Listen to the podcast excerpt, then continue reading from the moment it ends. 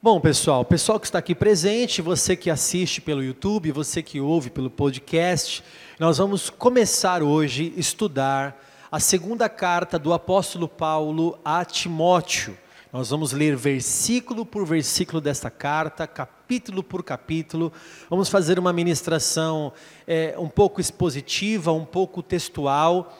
Vamos aprender alguns detalhes históricos, geográficos, teológicos e principalmente a parte espiritual que vai ministrar a nossa vida. Nós cremos que a teologia que vale não é a teologia que está apenas no campo da curiosidade e do conhecimento. A teologia que vale é aquela que se aplica em nossa vida, que modifica e transforma a nossa vida. Então, nesses momentos, nós vamos ter agora cultos e momentos de estudo desta palavra, e este estudo vai trazer edificação para a nossa vida espiritual. Então, abra comigo a sua Bíblia. 2 Timóteo capítulo 1.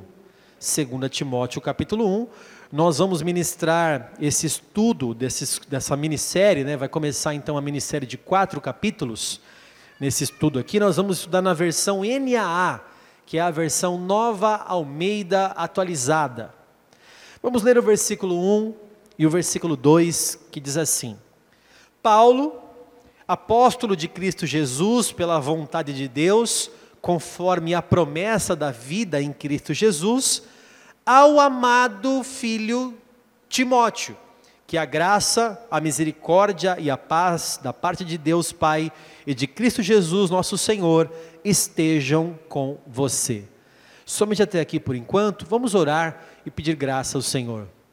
Pai, eu coloco a minha vida em tuas mãos e também do povo que se reúne aqui, daqueles que estão escutando pelas redes sociais, pelos meios de comunicação. Eu peço que o Senhor edifique a nossa vida, fale conosco, nos ministre e derrama da tua graça, do teu poder sobre nós. Em nome de Jesus. Amém e amém. Vamos começar primeiro dando um panorama do que é esta carta para que você consiga se situar em que momento da história nós estamos, do que é que estamos falando, quem escreveu, para quem escreveu, porque imagina só, você vai começar a ler uma carta que você não sabe o remetente e o destinatário, que você não sabe da onde foi, da onde surgiu, de que assunto que está falando, pegou o, bom, o bonde andando e quer entender. Por isso muitas pessoas não entendem a Bíblia, querem abrir no meio do livro e começar a ler uma coisa que não sabe nem qual é o contexto. Ninguém que compra um livro qualquer abre-o na metade e vai conseguir entender toda a história. Da mesma forma a Bíblia. Então, estamos aqui numa carta. As cartas da Bíblia também são conhecidas como epístolas. Esta epístola é a epístola de Paulo, o apóstolo, ao seu filho amado Timóteo, um líder da igreja daquela época. Esta carta, ela foi escrita é, como sendo a última carta do apóstolo Paulo, ele já estava já aprisionado, o seu fim estava próximo, como nós podemos ver depois, posteriormente no capítulo 4, versículo 6, que ele já sabia que a sua partida estava próxima, então tem um teor de emoção nessa carta. Essa carta tem um teor de, é, de pessoalidade, não é uma carta impessoal, é uma carta muito próxima de quem se conhece ali. Ele fala nomes nessa carta, ele fala que ele foi abandonado por todos, menos por Lucas, o médico que estava com ele, a gente vai ver isso no capítulo 4, versículo 11, que ele estava apenas ali com Lucas, todos os outros tinham abandonado e ele estava preso. Então você imagina comigo, no final da sua vida, já idoso, preso, ele está abandonado pelas pessoas, encarcerado por causa do nome do Senhor em Roma, e agora ele se preocupa em escrever uma carta. Os estudiosos dizem que essa carta foi escrita por volta do ano 65 a 67 depois de Cristo, que é um período que antecede a morte do apóstolo Paulo, que foi decapitado na sua execução, conforme a tradição, né? E ele escreve essa carta com o objetivo de encorajar Timóteo mesmo estando preso, Paulo não se preocupa com a sua condição, mas se preocupa com a obra e com outras pessoas. Isso é extraordinário, irmãos.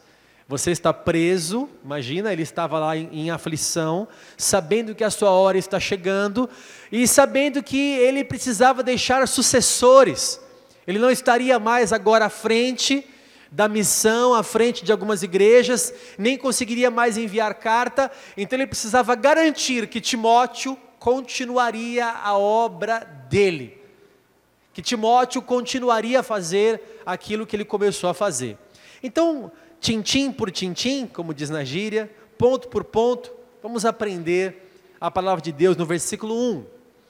Paulo, que é um apóstolo de Cristo, pela vontade de Deus e não da vontade dele, né? Porque tem apóstolo que é da própria vontade, não da vontade de Deus. Tem gente que se intitula apóstolo, há pessoas que se ungem apóstolo ou se ungem qualquer coisa. Aliás, há lugares que cobram e dizem assim: vamos nos reunir em tal cidade, em tal hotel, para fazer a unção de pastores, missionários, bispos, apóstolos, patriarcas e um monte de coisa cobrando um valor para isso. E a propaganda é assim: se na tua igreja ninguém te reconhece, você vem aqui que nós vamos te reconhecer, vamos te dar o diploma, vamos validar a tua unção. E para isso nós cobramos mil, mil e quinhentos, dois mil reais. Infelizmente, há isso ainda no meio, não vou nem falar no meio cristão, porque isso não é cristão, né? No meio comercial gospel que tem por aí. Mas Jesus foi o que escolheu Paulo no caminho de Damasco, apareceu para ele ali, ele fala que ele é apóstolo pela vontade de Deus, conforme a promessa da vida em Cristo. Ou seja, ele sabe que vai ser morto, mas sabe que há uma promessa de vida eterna para a vida dele. Então ele está seguro na promessa de vida. E ele é, escreve ao amado filho Timóteo. Entenda bem, irmãos, quando ele fala filho aqui, não é um filho é, biológico, mas um filho espiritual. Cuidado para você não ler alguns textos bíblicos de forma literal. Porque se você ler alguns textos de forma literal, eu, por exemplo, quando eu comecei meu ministério, eu fui ler a passagem de Isaías 38, que fala sobre o rei Ezequias. E aí ele diz assim, ele fala assim, olha, eh, Senhor, o Senhor sabe que eu andei nos caminhos de Davi, meu pai. Só que Davi não foi pai de Ezequias. Davi foi um antepassado de Ezequias. É? E eu ministrei o culto inteiro achando que Ezequias era filho de Davi. Não tinha experiência, tinha seis meses de igreja, me colocaram para ministrar numa célula lá no canto do forte. E eu fui ministrar nesse pequeno grupo e eu ministrei o culto inteiro que Ezequias era filho de Davi. Quando você não tem conhecimento, né, o meu povo perece porque lhe falta conhecimento. Então, quando a gente vê aqui o filho, nossa, eu não sabia que Timóteo era filho de Paulo. É, ele era filho, mas um filho na fé. E ele diz assim: que a graça, a misericórdia e a paz da parte de Deus Pai, de Cristo Jesus, nosso Senhor, estejam com você. Um detalhe aqui nesse versículo é que nas cartas pastorais, bispo, o que, que são cartas pastorais? São cartas que o apóstolo Paulo escreveu aos pastores, a Timóteo e a Tito. Essas cartas são conhecidas como cartas pastorais.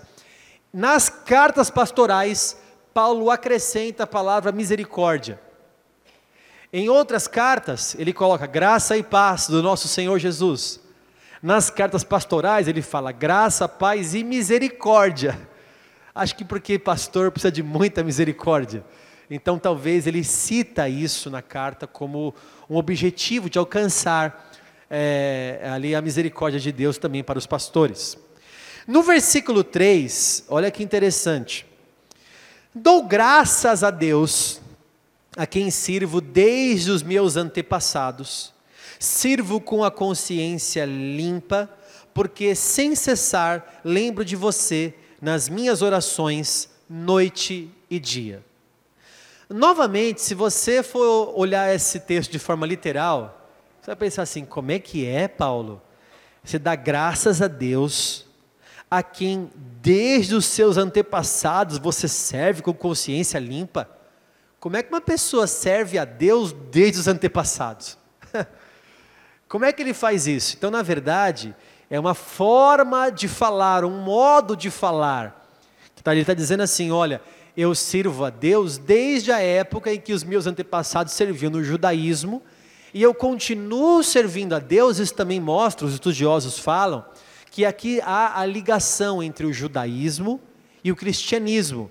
O cristianismo não contradiz o judaísmo, mas ele completa o judaísmo.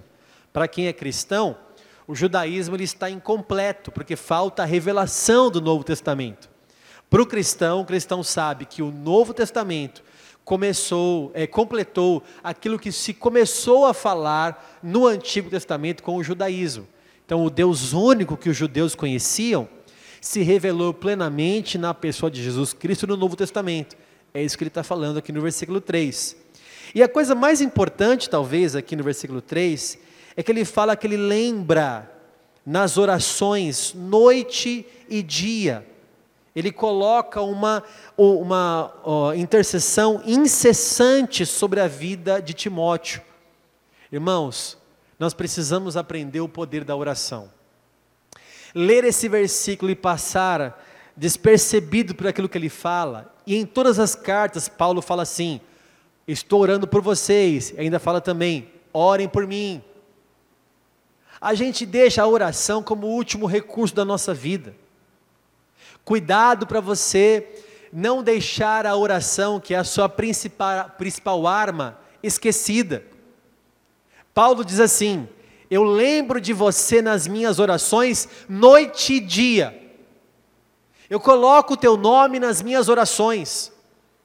Estava conversando com a pastora Roseli, que estava vendo um livro, em que uma pessoa, é, durante toda a sua vida, teve um caderno de oração. Um caderno de oração em que ele colocava o nome da pessoa, o problema da pessoa, a data que ele começou a orar e como é que estava o, o, o acompanhamento daquela oração. E ele não deixava de orar até ver cumprido na vida daquela pessoa a, a oração que ele fez. Caderno extenso, então, que, qual o pedido de oração? Ah, eu preciso ser curado naquilo, eu preciso de uma porta assim, eu preciso de perdão naquele, naquela situação, meu casamento é daquele jeito.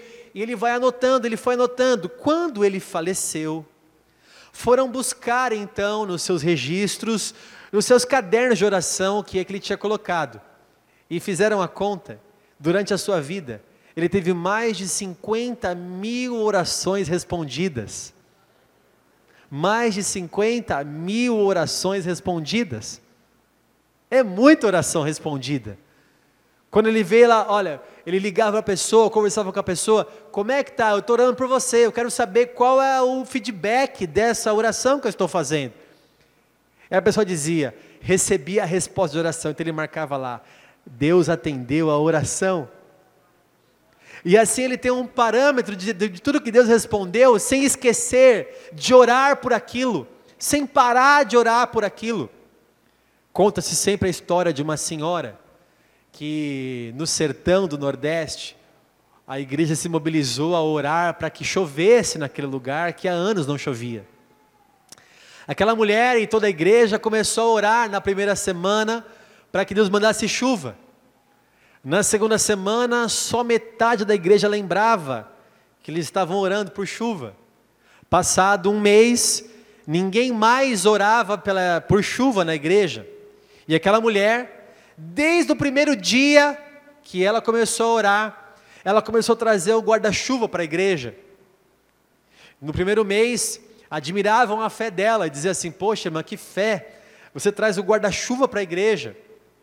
Só que no segundo mês, já começaram a tirar sarro dela e dizer: ih, olha ela com guarda-chuva de novo. No terceiro mês, tirando de novo sarro da vida dela, já ela ficou, ficou com um apelido, a mulher do guarda-chuva. Sabe aquela mulher quem? A do guarda-chuva. Até que ela foi vítima de chacota pela igreja, e uma daquelas mulheres bem fofoqueiras da igreja foi peitá-la e dizer assim para ela: Irmã, não chove aqui há muitos anos. Todo dia você traz esse guarda-chuva para a igreja. Se fosse algo pequenininho, você colocasse na sua bolsa, mas aquele guarda-chuvão assim grandão, parece uma espada, uma, uma, uma espada de Jedi do, do, Star Wars. O que é que você, que, por que, que você faz isso? E ela então responde: porque eu ainda continuo orando para Deus enviar chuva e porque eu ainda creio que Ele vai responder a minha oração. Aleluia. Glória a Deus por isso. É necessário, então, aprender com esse texto que Paulo orava por Timóteo. E no versículo 4, veja comigo: Lembro das tuas lágrimas e estou ansioso por ver você, para que eu transborde de alegria. Paulo, muito sábio aqui nessa carta, sabendo que essa carta se tornaria pública, ele não expõe o problema de Timóteo ali, mas ele fala assim: Timóteo, saiba que eu sei das tuas lágrimas e que eu tenho orado por você por causa das tuas lágrimas. Hoje podemos conjecturar várias coisas, porque ninguém sabe o que é que ele estava passando. Mas para Timóteo, tenho certeza no meu coração que foi confortante saber que o seu pastor orava por ele e sabia qual era a necessidade dele.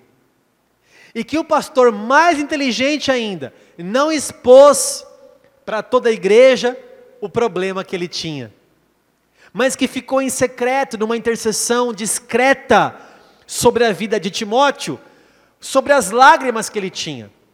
Então, o Senhor está falando aqui, através da inspiração que ele deu a Paulo, e Paulo fala assim: Eu lembro das suas lágrimas. E agora o que é? Por que é que Timóteo estava chorando? Paulo não revela, talvez sabiamente, discretamente preservando a imagem de Timóteo, o líder daquela igreja. E dizendo assim, da mesma forma, consolando Timóteo: Eu estou orando por você noite e dia. Lembra das tuas lágrimas. Irmãos, presta atenção aqui, não disperse. Saiba que você é uma pessoa chave na vida de outra pessoa e talvez você nem sabe. Saiba que você pode ser um canal de bênção na vida de uma pessoa. Você pensa assim, ah, mas eu sou um, um simples membro da igreja, uma pessoa comum da igreja. Pois é, só de você falar para alguém que você está orando por ela e que você sabe que ela está chorando, das lágrimas dela, essa pessoa pode ser consolada e confortada pelo teu testemunho. Deus vai usar você, você precisa aprender a ser usado por Deus através da, da oração como Paulo está fazendo aqui. Olha o versículo 5, revelações sobre a família de Timóteo. Lembro da sua fé sem fingimento, a mesma que primeiramente habitou em sua avó Lloyd e sua mãe Eunice, e estou certo de que habita também em você. É interessante ver o seguinte: Paulo conhece a família de Timóteo mostrando ali que havia uma pessoalidade, uma, uma proximidade com o pastor e o seu filho amado na fé. Havia ali também é, uma fé genuína na vida de Timóteo, a ponto de Paulo elogiá-lo e dizer assim: Timóteo, eu sei que você tem uma fé sem fingimento, mostrando que dá para ter fé fingida também. Há pessoas que fingem a fé, mas Paulo percebia em Timóteo uma pessoa genuína, com uma fé genuína. E ele diz qual era a fonte de, de onde ele aprendeu até essa fé. Olha, primeiramente, essa fé aí que eu estou vendo em você, eu vi na sua avó Lloyd e vi na sua mãe Eunice. Olha que incrível isso aqui. Que lição eu extraio desse versículo? Que eu preciso ensinar a minha casa a servir a Deus. Nós conhecemos a história de Timóteo. Timóteo tinha uma mãe judia, a Eunice, e o seu pai era grego. Seu pai não era convertido. E mesmo assim, sua avó e sua mãe fizeram um ótimo trabalho formando ele no caminho do Senhor. Às vezes a gente quer projetar para a igreja cuidar dos nossos filhos, né? Eu cuido da comida do meu filho, da roupa do meu filho, da escola do meu filho, levo ele para a igreja e lá ele aprende a ter fé. Aqui nós aprendemos que a fé é ensinada em casa. Se você fosse dar para sua casa uma nota para o seu culto familiar, momentos de oração, momentos de leitura da palavra, de escutar um louvor, de ver uma pregação na sua casa, que nota você daria para o seu culto familiar? Quantos momentos você gasta com os seus filhos ensinando a palavra? Quantos momentos de oração você tem com os seus familiares dentro da sua casa? Estou falando na igreja. Ah, bispo, eu pego o pessoal, venho para a igreja aqui, todo mundo ora. Não, eu quero saber dentro da tua casa, do teu lar, quais são os momentos que você tem de formação da fé do seu filho, do seu marido, da sua esposa, do seu parente, de edificação do lar. Nós vemos aqui que esse grande Timóteo, que é elogiado por Paulo, com uma fé sem fingimento, aprendeu com a avó e com a mãe. Quem aqui teve antepassados crentes que te ensinaram o caminho da salvação? Levante a mão e diga amém. Sua mãe era cristã, seu pai, sua avó, levanta a mão. Olha aí. Quantas pessoas que aprenderam com a família a servir a Deus? Aprenderam o caminho. Outros não, né? Ah, minha família era da pavirada. e eu tive que sair, igual Abraão, sai da tua casa, da tua parentela e vai para a terra que eu te mostrarei. Né, talvez você foi para esse caminho. Glória a Deus que você encontrou esse caminho. Agora é tua obrigação passar para a próxima geração o caminho que você descobriu. No versículo 6, no versículo 6, por esta razão, venho lembrar-lhe que reavive o dom de Deus que está em você pela imposição das minhas mãos. Aqui eu vou ter que gastar uns cinco minutinhos para ensinar algumas coisas para você. Primeiro é o seguinte: o ministério do Evangelho, irmão, não tem espaço para um espírito tímido sem entusiasmo.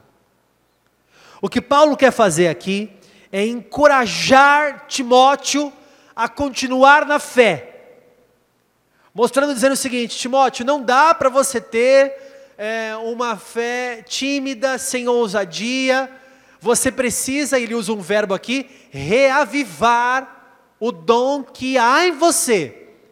Ou seja, há um dom em você e você precisa reavivar. Esse verbo reavivar no grego significa fazer o fogo subir com vida, reatiçar o fogo.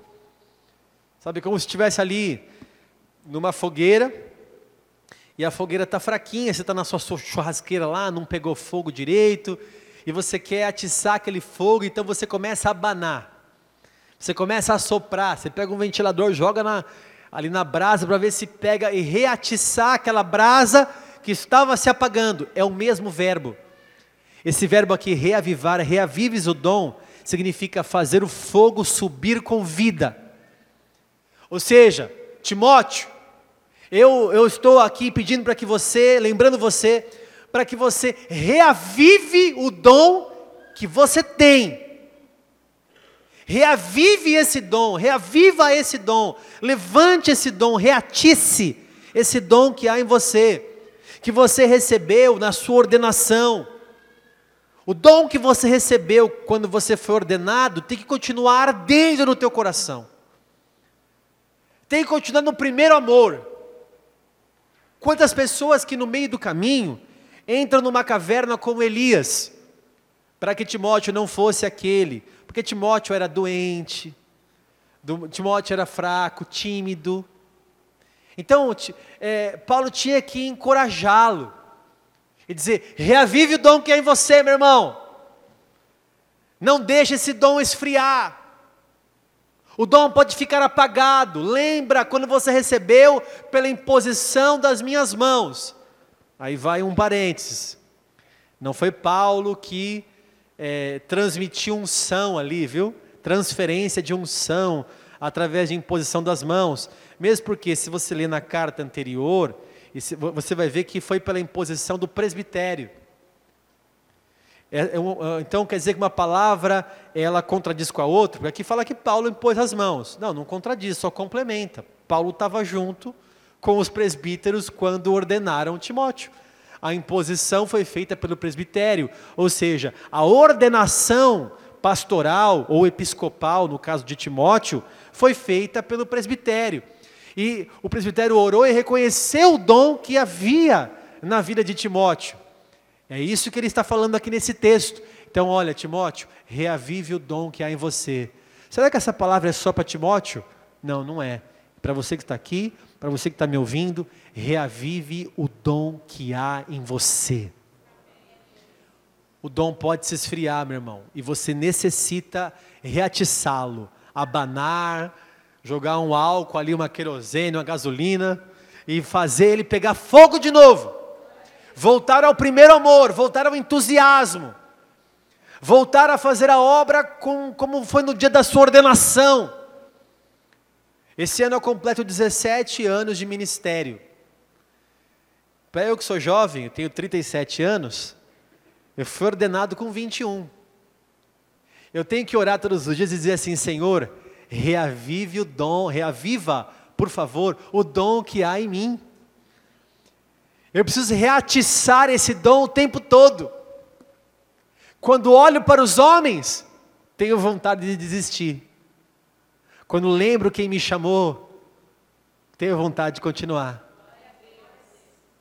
Quando lembro de tudo que já vivi, dos caminhos estreitos que percorri e das pedras que atiraram, é isso?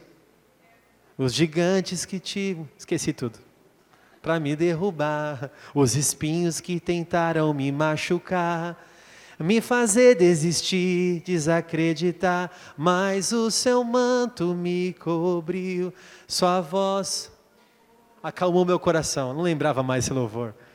Mas é, é, a graça de Deus sobre nós. Graça, tua doce graça que me basta. Graça, trago em mim as tuas marcas.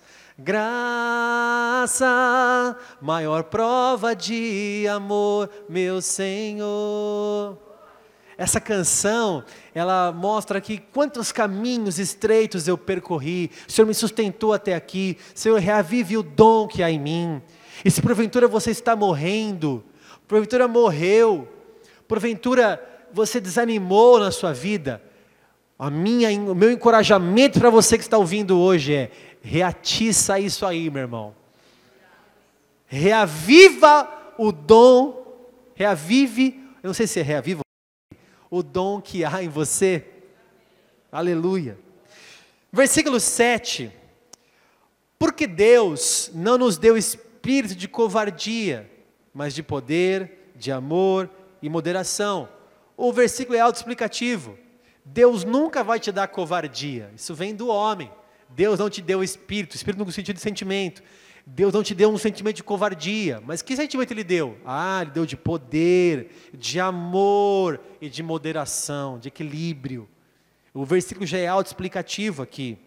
O detalhe, irmãos, é o que ele está ele tá, ele tá emendando aqui com relação ao dom. Na primeira carta que o apóstolo Paulo escreveu a Timóteo, ele disse assim: Não negligencie o dom que há em você. Está em 1 Timóteo 4,14. O Espírito Santo, irmãos, ele não nos abandona, está lá em João 14, 16. Mas ele pode não nos encher, nem nos dar poder quando negligenciamos o dom que está em nós. Nós podemos entristecer o Espírito Santo, Efésios 4, versículo 30. Ele pode se apagar, 1 Tessalonicenses 5,19. É necessário então nós estarmos com o dom que ele nos deu de forma ativada. E no versículo 8, a Bíblia diz assim: Portanto, não se envergonhe do testemunho de nosso Senhor, nem do seu prisioneiro que sou eu. Pelo contrário, participe comigo dos sofrimentos a favor do Evangelho, segundo o poder de Deus. Paulo aqui está preocupado que Timóteo, sendo jovem, tímido, pudesse se envergonhar do testemunho do Senhor e também do testemunho dele como prisioneiro de Cristo. Então ele fala assim: Timóteo, não se envergonhe. Se estão é, fazendo você, porque você é jovem, porque você é tímido, recuar no seu chamado, não se envergonhe do Evangelho. Há pessoas que têm vergonha de falar que é crente. Há pessoas que têm vergonha de falar que é cristão, não, não revela a ninguém, tem vergonha de orar em público. Por exemplo, está num restaurante chique, todo mundo vai comer, aí você não. Vamos lá, todo mundo vai comer. Você não, peraí que eu vou orar. Ah, não vou fazer isso não. Por quê? Porque eu tenho vergonha de fazer isso. Chegar em um lugar e dizer assim, é, eu posso orar por você. Vão, o que, que vão pensar de mim? No meio do nada, às vezes estou numa empresa, posso orar agora? Em momentos que Deus vai te usar ali, de forma extraordinária, há pessoas que têm vergonha. Não só vergonha de orar, nem vergonha de falar, mas vergonha de falar que é cristão, no meio de pessoas poderosas, no meio de pessoas que tiram sarro, e falar: Eu sou cristão, eu oro sim, eu vou para a igreja, eu sou crente. Não se envergonhe do Evangelho. A Bíblia fala que se você negar o Senhor aqui, naquele dia ele vai negar você também. Há um problema aí. E não se envergonhe também dos sofrimentos, não se envergonhe dos prisioneiros, dos mártires. Paulo está preocupado, olha, não se envergonhe de mim, não, porque eu estou aqui por causa do Evangelho. Não fique envergonhado. Talvez está com vergonha, tem pessoa que tem vergonha do pastor, né? Não se envergonhe do seu pastor, isso eu posso falar com propriedade, irmãos. Graças a Deus, eu tenho uma vida reta e limpa, irmãos. Assim como eu, há muitos pastores muito abençoados com uma vida, uma vida limpa, reta, digna. Eu nunca dei mau testemunho no meu casamento há 17 anos. Eu não devo um real para nenhuma pessoa sequer. Eu não, eu não tenho meu nome sujo eu não tenho é, problemas de encontrar alguém na rua, eu não fujo de telefonema, eu não tenho do que me envergonhar, nunca fui escândalo do Evangelho, embora seja um pecador. Né? Então você pode falar assim: olha, meu, o meu pastor é pecador, é falho, tem problemas como qualquer pessoa, mas é uma pessoa honesta, é uma pessoa digna. Da mesma forma que Paulo está preocupado, não se vergonha de mim. Porque eu não estou aqui porque eu fiz alguma coisa errada. Eu não estou aqui porque eu fraudei, porque tem alguns escândalos quando a pessoa é presa, porque ela, ela roubou mesmo, ela fez coisa errada. Aí ela é um escândalo, saiu na revista Veja, é, essa semana saiu na, no Veja, no Insta, você coloca lá, Veja no Insta, o Instagram do, do, da revista Veja. As igrejas, as cinco maiores igrejas, que estão devendo para a Receita Federal milhões. Está lá, igreja tal, 139 milhões. Igreja B, não sei quantos milhões. Igreja C, não sei quantos milhões. Há pessoas que, infelizmente, envergonham o Evangelho. São a vergonha do Evangelho. E aí o leigo não sabe separar a denominação, né? O leigo não sabe separar assim, não, isso aqui é uma igreja séria, isso aqui é uma igreja corrompida. O leigo não sabe. É a teologia do mesmo saco, né? É a teologia de colocar todo mundo no mesmo saco.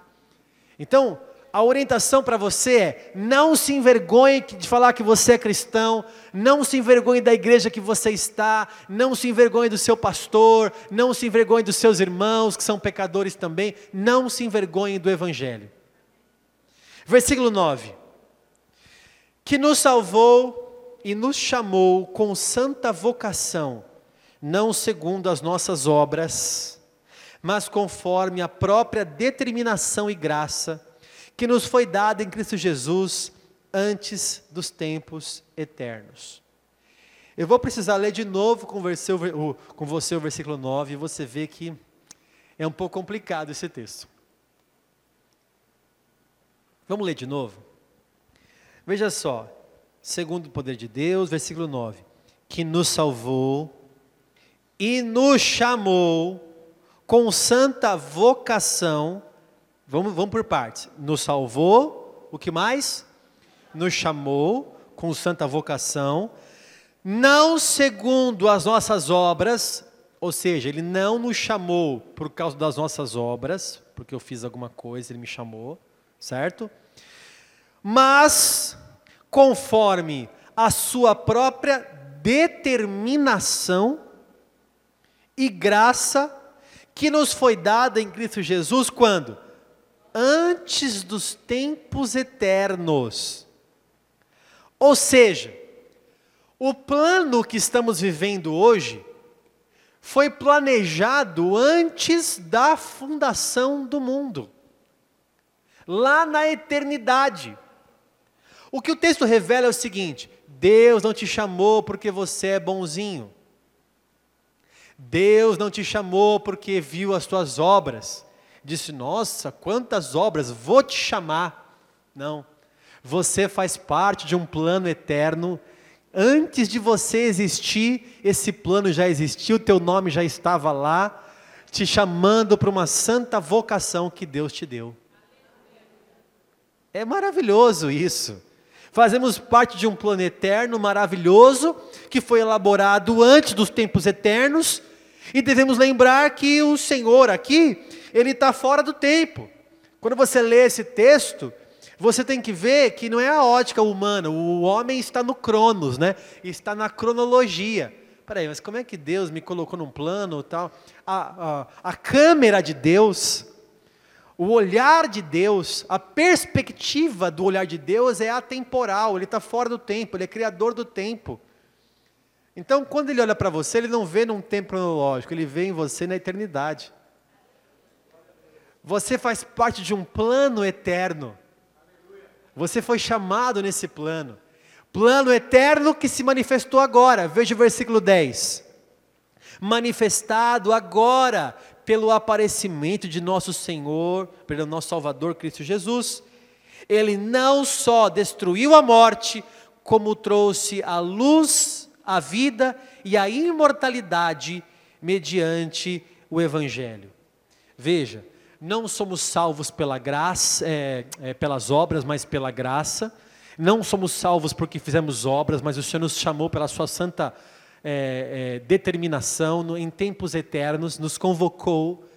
Essa, esse plano eterno foi manifestado agora com o aparecimento de Cristo foi manifestado hoje, nos tempos de hoje, com a aparição do Messias.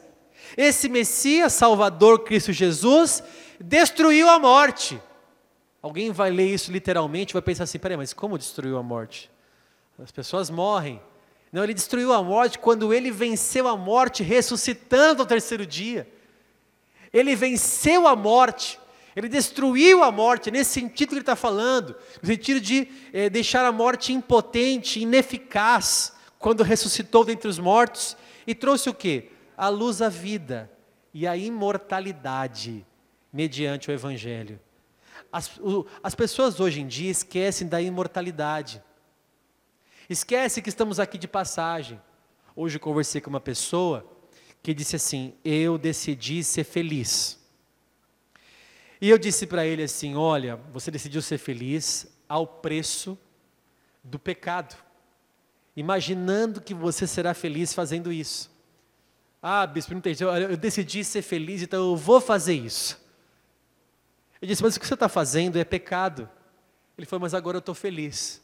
Eu falei: Então, é, há pessoas que escolheram ser infelizes e não satisfazer a carne e viverem a vida eterna. Você escolheu ser feliz aqui, mas lá na vida eterna, como vai ser a sua felicidade? Ainda disse para ele, digo para você, a felicidade, a pessoa que busca só a própria felicidade aqui na terra é chamado de hedonismo. Uma pessoa que busca o seu próprio prazer, que busca só a, tua, a sua eh, felicidade de forma assim, eu preciso ser feliz. Não importa, doa quem doer, eu quero ser feliz. Pois é, você pode escolher ser feliz aqui, mas quando você for julgado por aquilo que você fez, você vai ver que foi a pior escolha que você fez na sua vida. Então disse para ele assim: é, eu escolhi é, não satisfazer a minha carne, deixar ela infeliz em alguns momentos. Foi isso que eu escolhi para a minha vida. Eu escolhi ser infeliz no bom sentido da palavra, você entendeu o que eu estou falando, né? Eu, incendi, eu, eu, eu, decidi ser infeliz, mortificando a minha carne e não deixando ela feliz, para agradar a Deus e deixar Deus feliz. Aleluia. Aleluia. O Evangelho é um chamado estranho. É um chamado meio assim: quem está disposto a ser infeliz na sua carne para agradar a Deus, venha. É um chamado estranho. Quem está disposto a não ser feliz no sentido carne, e ser feliz em Deus, e ver a alegria de Deus. Ah, mas esse pecado me deixa feliz. Quem está disposto a abrir mão desse pecado que te deixa feliz, para você ser infeliz e santo? É um chamado diferente. É igual um chamado para a igreja. Chamado para a igreja é assim: quem está disposto a vir e ser frustrado? Quem está disposto a se decepcionar com o irmão do lado, venha. Porque é um chamado assim, ó, vem, lá na igreja é uma bênção, os irmãos são tudo santo. Mentira. Vem, na igreja vai ser uma bênção. Deveria ser, mas não é. Todo mundo aqui é pecador, a saber que no nosso meio há corintianos aqui. Mais pecadores ainda. Brincadeira a saber que há pessoas que não podem, podem não cumprir as promessas, podem pisar na bola com você pisar no seu calo. Estar numa igreja é dizer assim: eu estou aqui sabendo que eu vou me frustrar com alguém. Não é assim, ó, possivelmente eu me frustrarei. Não, é certeza, estou te garantindo. Quem quiser vir para cá, venha para se frustrar. E se quiser mudar de igreja, vá se frustrar na outra igreja. A não ser que você quer falar assim, ó, quer saber, não quero me frustrar com ninguém, fico na minha casa. Vai se frustrar por não ter ninguém do seu lado. certo? Então venha ser frustrado, venha ser infeliz. Ah, bispo, que chamado é esse? É, usando metáforas aqui, né, irmãos? É claro que você vai ser muito mais feliz se você agradar a Deus. é claro que numa igreja deveria ter pessoas curadas, santas, que não dão problema mas a igreja é um grande hospital. Então, essa é a realidade do Evangelho. Veja comigo, eu parei no versículo 11 agora. Para este Evangelho eu fui designado pregador, apóstolo e mestre. Pregador é a palavra arauto, é como se fosse aquele mensageiro que no império daquela época era tido como alto escalão, aquele que trazia uma mensagem muito importante. Então ele fala assim: Eu fui pregador, apóstolo quer dizer enviado de Deus, e mestre, aquele que para para ensinar o povo. Veja, temos aqui centenas de pessoas aqui hoje reunidas, mais, né, e, e pessoas que estão ouvindo pela internet, tudo. Essas pessoas estão ouvindo o ensinamento da palavra, porque hoje eu sou aqui o pregador, não sou apóstolo, e sou o mestre que estou ensinando aqui no culto de hoje. Versículo 12. E por isso estou sofrendo estas coisas, mas não me envergonho, porque sei em quem tenho crido e estou certo de que Ele é poderoso para guardar aquilo que me foi confiado até aquele dia. Paulo está falando assim: eu não me envergonho do Evangelho. O maior detalhe aqui, irmãos, é que ele estava bem certo de quem ele tinha crido. Por quê? Porque a nossa salvação não está baseada nas doutrinas que eu creio, mas na pessoa que eu creio. A pessoa não é, não é salva porque crê nas doutrinas. A pessoa é salva porque crê numa pessoa real e verdadeira chamada Jesus Cristo. O que ele está falando aqui é assim: eu estou bem certo em quem tenho crido. Alguns teólogos vão dizer assim: eu estou bem certo do que eu tenho crido. Não é do que eu tenho crido, é em quem eu tenho crido. Um calvinista vai dizer assim: estou bem certo das doutrinas calvinistas.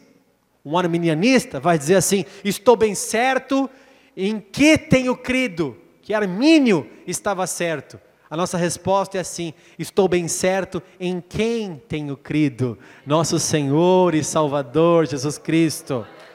É nisso que eu estou certo. As doutrinas divergem. Amanhã eu vou gravar um vídeo que diverge com muita coisa. Amanhã eu vou gravar sobre o tanque de Bethesda. Há duas linhas de pensamento sobre isso, a divergência. Então eu estou bem certo em que pessoa eu creio, porque as doutrinas são diversas. E esse que eu tenho crido, ele é poderoso para guardar o meu depósito. Paulo compara aqui como se fosse uma rede bancária, para guardar o meu depósito até aquele dia quando eu for sacá-lo. Que dia? O dia do Senhor. Deus é poderoso para guardar tudo que eu fiz, por isso que eu não me envergonho, ele está falando. Ele tem guardado o meu depósito. Isso ficou num caixa espiritual. No momento certo, naquele dia, vai ser manifestado. Versículo 13. Paulo fala: mantenha o padrão da sãs palavra que de mim você ouviu, com fé e com o amor que há em Cristo Jesus. Ô Timóteo, mantenha a palavra, versículo 14, porque por meio do Espírito Santo que habita em nós, guarde o bom tesouro que lhe foi confiado. No versículo 13 e 14, há duas palavras interessantes aqui: mantenha e guarde. Mantenha no 13 e guarde no 14. O que significa isso, Timóteo? Não seja levado pela moda. Não pregue o que os outros estão pregando, pregue a sã doutrina da palavra de Deus. Mantenha firme a sã doutrina, o padrão das suas palavras. Você tem o Espírito Santo, guarde o bom tesouro que lhe foi confiado. São orientações de Paulo para que o Evangelho fosse mantido vivo. Irmãos, graças a essas pessoas que são fiéis à palavra de Deus, o Evangelho está sendo mantido há dois mil anos. Pessoas que são fiéis à palavra, se dedicam à palavra, guardam essa doutrina, não levam a palavra à, à, à beira do caminho, mas vivem a palavra de verdade. Estão dispostas a morrer pela palavra e pela sã doutrina, a dar a cara para bater. Uma pessoa, esses dias, quis se separar da sua esposa, quis separar e disse: O que eu faço agora da minha vida? Eu digo: Nunca mais se case. Mas eu sou jovem, mas a palavra diz: Nunca mais se case. Mas bispo, eu sou muito jovem, e você acha que eu vou viver sozinho pro resto da vida? Não interessa. Interessa que você abandonou a tua esposa e você deve viver sozinho o resto da sua vida. E se casar é adultério. Ele me disse: Como que a igreja vai me tratar? Eu respondi para ele: Como um adúltero. É assim que a igreja vai tratar você. Bispo, mas aí não dá nem para ficar na igreja. Não tem importância. Vou sentir a tua falta, mas o que eu desejo é pregar a palavra. Essa pessoa me respondeu assim: essa é a tua visão. Eu disse, é a palavra, porque se fosse a minha visão eu liberava.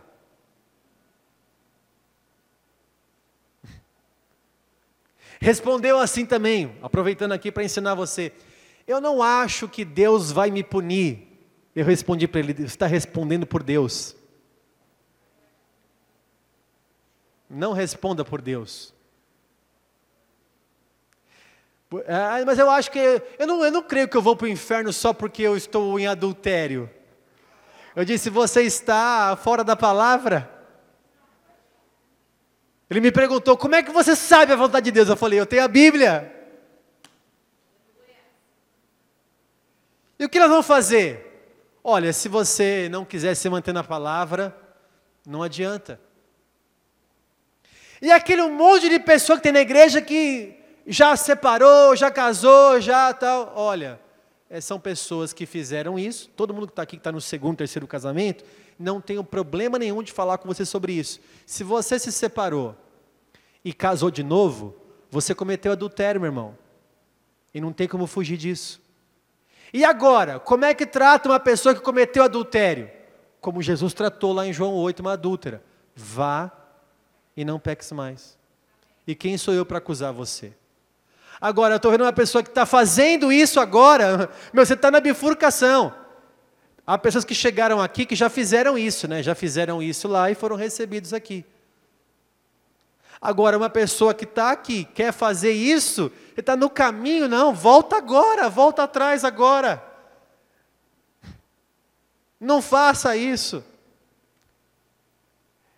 Ainda há solução para você. Por que estou falando isso para você?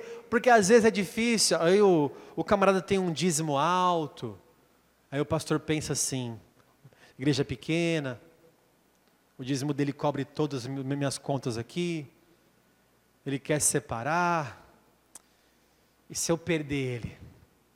Quem vai pagar as contas da igreja? Quem vai pagar aqui os negócios? Aí o pastor fica pressionado. Irmão, mantenha e guarde a palavra de Deus. Mantenha e guarde a palavra de Deus. Versículo 15. Você já deve estar ciente de que todos os da província da Ásia me abandonaram entre eles estão Fígelo e Hermógenes. Veja que nomes bonitos para você que está procurando inspiração para colocar no seu filho. Você, de repente, achar aqui na Bíblia nomes, né? Detalhe, Paulo não tem problema de falar nome.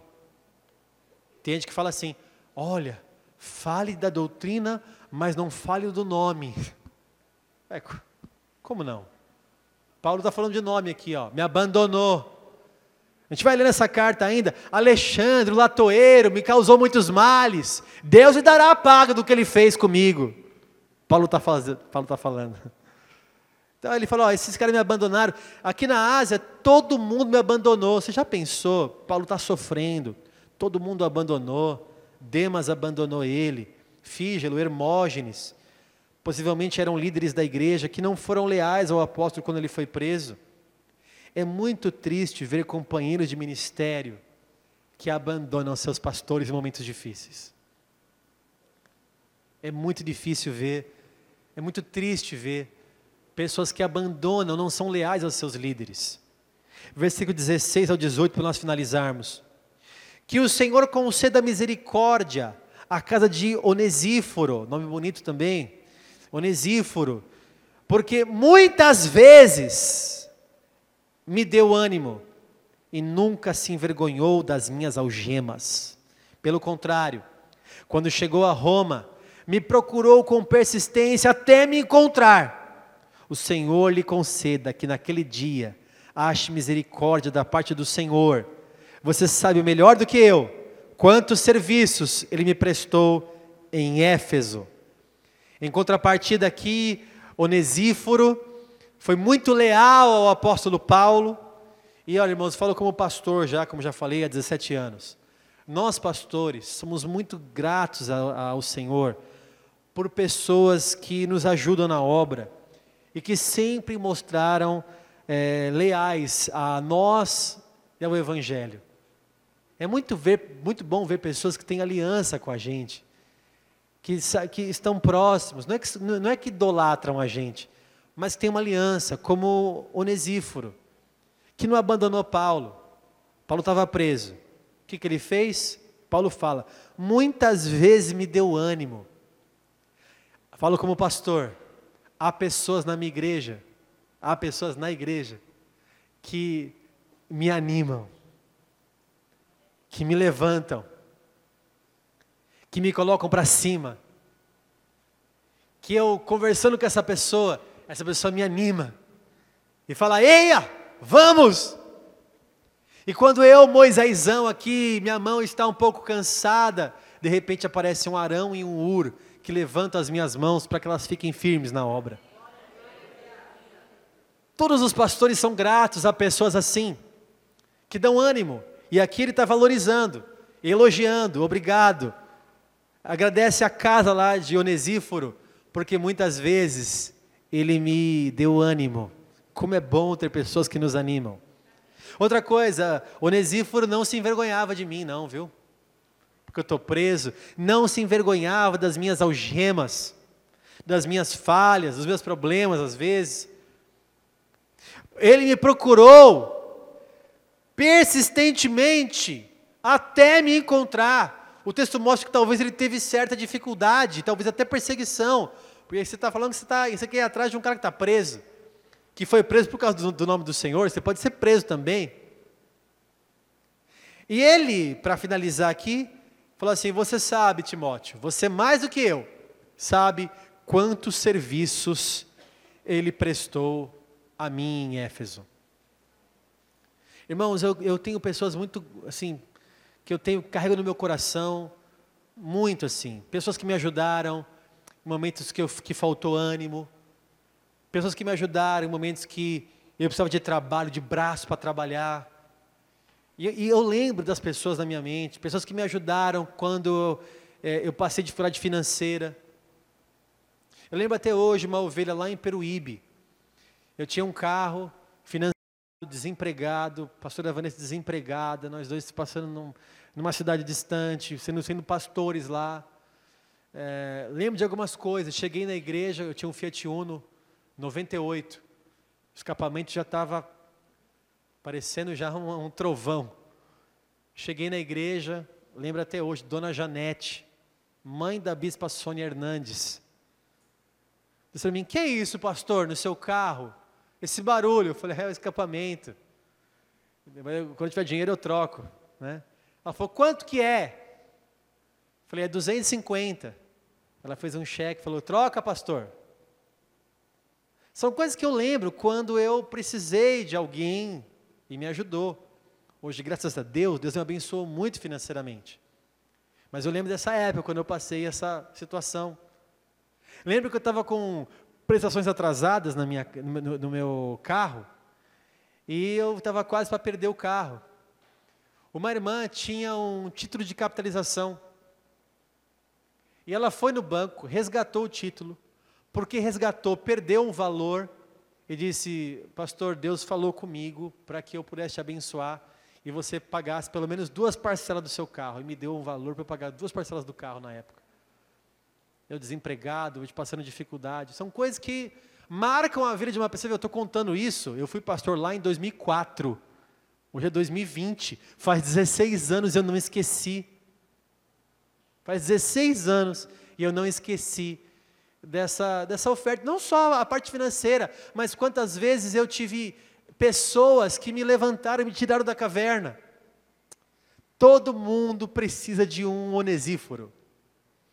Fala assim para o teu irmão, que tal você ser? Fala para o teu irmão aí, irmão. Fala. O meu onesíforo. certo? A Bíblia fala que quando um cai, o outro levanta. É necessário nós termos pessoas que nos ajudem. E eu desejo que Deus levante Onesíforo na sua vida. Amém. Que o culto seja um Onesíforo para você.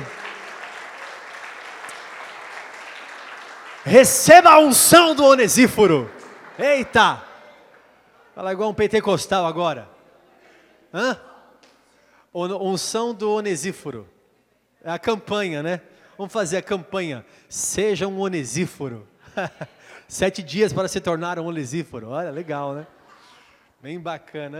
Quanta heresia, Senhor, tem misericórdia. Está gravando isso, né? Olha, você que está assistindo, nós somos reto, viu? Nós estamos bonzinhos, é brincadeira, não leve em consideração. Vamos ficar em pé, por favor. Glória a Deus. Primeiro capítulo dessa carta. Que o Senhor fale conosco em cada versículo. Feche os olhos agora. Vou falar algumas coisas que eu ministrei na palavra que possivelmente falou com você e nós vamos orar em cima disso. Feche os olhos e peça a Deus agora que ministre o teu coração. Paulo, mesmo preso, estava preocupado com a obra de Deus. Você que está aqui, meu irmão, passando por aflições, circunstâncias difíceis, não permita que o seu problema te torne um egoísta, a ponto de você olhar só para você e esquecer, e se esquecer da obra e da casa do Senhor, das pessoas que estão precisando também. Paulo, mesmo preso, sabia que tinha uma promessa de Deus sobre a vida dele, estava seguro em Deus. A tua segurança não é homem, a tua segurança não é dinheiro, a tua segurança não é igreja, a tua segurança é o Senhor Jesus. Deus está falando com você, receba essa palavra no teu coração. Outra coisa que eu quero te falar é que se ninguém viu as tuas lágrimas, Deus sabe quais são as tuas lágrimas.